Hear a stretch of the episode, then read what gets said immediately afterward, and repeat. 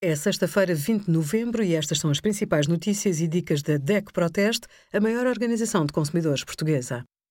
Hoje, em DEC.proteste.pt, sugerimos como tratar a queda do cabelo durante o outono, quais as marcas mais fiáveis em tecnologia, segundo os consumidores, e como começar a preparar a reforma com o PPR certo. Com a chegada do frio e da chuva, as casas têm tendência para acumular mais umidade. Em excesso, é desconfortável e pode ser prejudicial para a saúde devido ao desenvolvimento de fungos e ácaros. Casas de banho e cozinha são as zonas mais críticas. Procure manter a umidade da casa entre 40% e 60%. Na prática, o ar não deve estar nem demasiado seco, nem excessivamente úmido. Deixamos algumas dicas. Quando cozinhar, tapa as panelas e ligue o exaustor. Evite secar a roupa dentro de casa.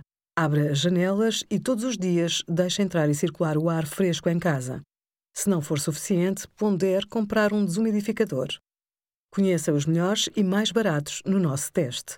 Obrigada por acompanhar a DECO Proteste a contribuir para consumidores mais informados, participativos e exigentes. Visite o nosso site em deco.proteste.pt.